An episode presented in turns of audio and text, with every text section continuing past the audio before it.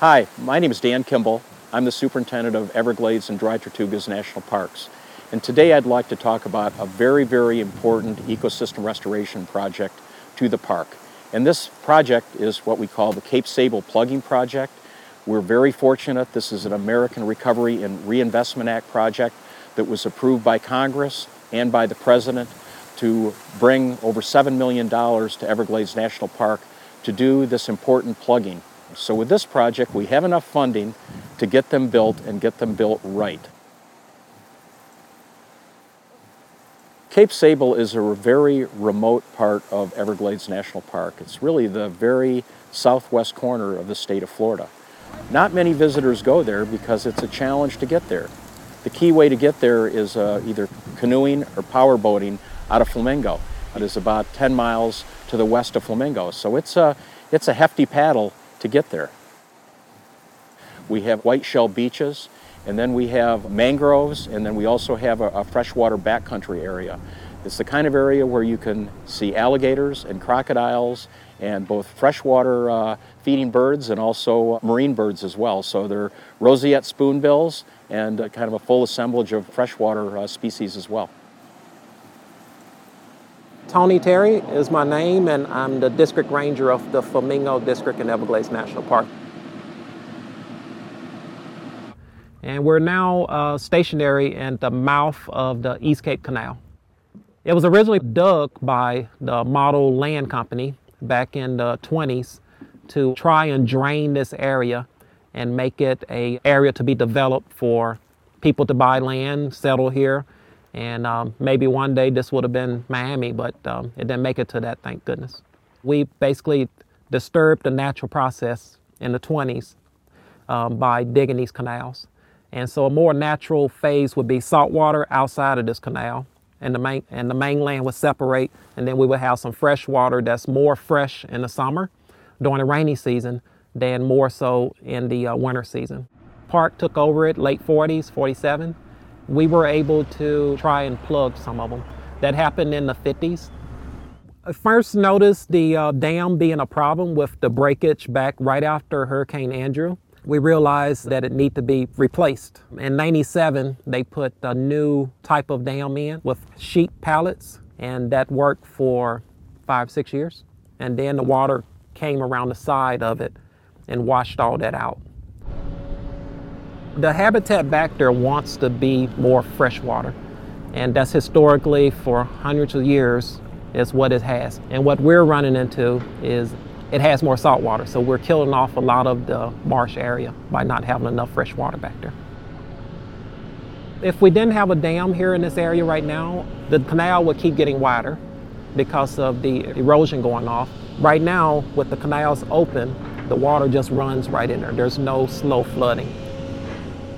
So for 18 years, we've been talking about repairing this dam and repairing it the correct way. And this is the project that hopefully will restore this area to a more natural flooding process behind the dams.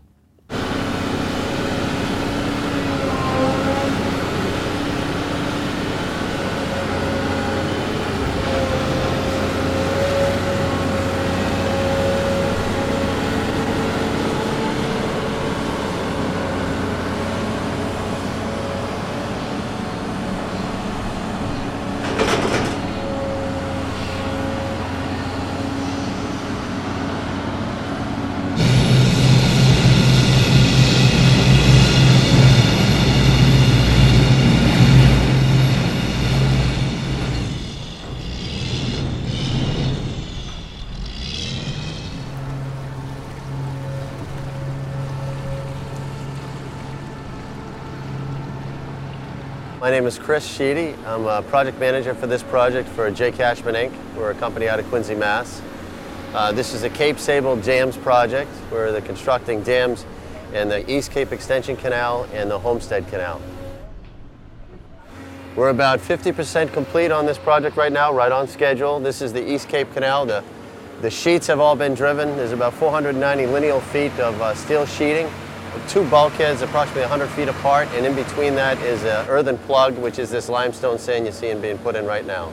We're constructing now uh, because this is the non-nesting uh, season. The, the nesting season goes between April 1st and October 1st, so you can't work in and around this area. From my understanding, it's designed to withstand hurricane and uh, tropical storms. To what extent, what category, I'm not 100% sure of, but they did put a lot of effort into ensuring that this particular structure, same at over at Homestead, is going to be able to withstand uh, those storm events. The riprap is on all four corners, and that's for erosion control, because you will get some floods here, and there's, uh, you'll get some storm events as well. And the riprap tied into the land area will keep the uh, area from being washed out. This is a combination of steel sheeting, riprap, and soil plug uh, dam system that uh, all work together to keep the canal the way it's going to be. The water already upstream of this area has already becomes way more clean than it was previously because of the sediments, uh, because the turbidity uh, values have gone way down. The riprap really is the, uh, the cornerstone of the project in terms of maintaining the integrity of the dam, maintaining the integrity of the canal. Without it, it eventually the, the soil materials would, would fall into the river, the, the water would come around the sheet piles that has been installed there. So it's as important to the project as the steel sheeting is that cuts the water source off. You could actually build an entire dam out of the riprap if you needed to, but in this particular case, they, the sheets stop the water completely where you get some kind of penetration through the riprap. Everything has to be trucked down to a staging area that's already predisposed by National Park Service in Key West. So everything gets placed on barges there and then brought over here about uh, 70 nautical miles to uh, the Cape Sable area and we unload it and we have uh, a tug service constantly going back and forth with empty barges, loading them and bringing them out with full barges. But for the most part, our labor, equipment and material resources came from South Florida. Uh, all the limestone sand, the riprap is all indigenous to southern to South Florida, which was part of the design. Uh, the steel sheets were bought uh, from a company that was located in South Florida. Almost all the labor here, except for a couple of management personnel, are all from the South Florida region. Well, right now we're sitting inside the Daddy. I'm the Daddy driver, driving the, the tugboat back and forward. My full name is Junesco Hernandez. Uh, I'm from Cuba and I live down here in Miami. I've been here for 10 years. 10 years. Driving the barge around is a little bit complicated sometimes with the current, but I can handle it. I can handle it. Well, if I, if I didn't have this job, I'll be at home, sitting at home collecting unemployment doing nothing at home. When I get here and I see the alligators and you know that's kind of exciting for me because I never seen that before, especially in the national park. I never been in the national park before, so that's that's cool. When this project is uh, gone, first thing I'm gonna do, I'm gonna come back here fishing because this is good fishing back here. So, and I'm gonna bring my wife back here too. This is about as remote south as I've ever been in seeing this kind of a natural environment. It's been a nice experience for me and for some of the other management that's working for Cashman that's here. Crocodiles, uh, we've seen rattlesnakes, alligators are out here, all kinds of different birds, uh, the pelicans, the, the white ibis. Yeah, manatees. We've seen manatees, a lot of manatees inside the marina. A lot of dolphin. That's, that's a cool thing to see about 24 to 30 dolphin all in a big rush. Sharks. Uh, no doubt, yeah.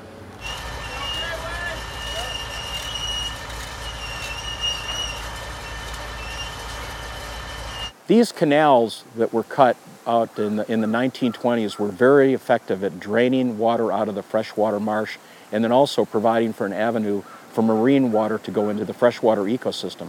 So you've gone from uh, what was freshwater now to a, a much saltier, brackish environment and because of that, the, there have been adverse effects, for example, on crocodiles. Crocodiles are very dependent on a brackish habitat, especially juvenile crocodiles.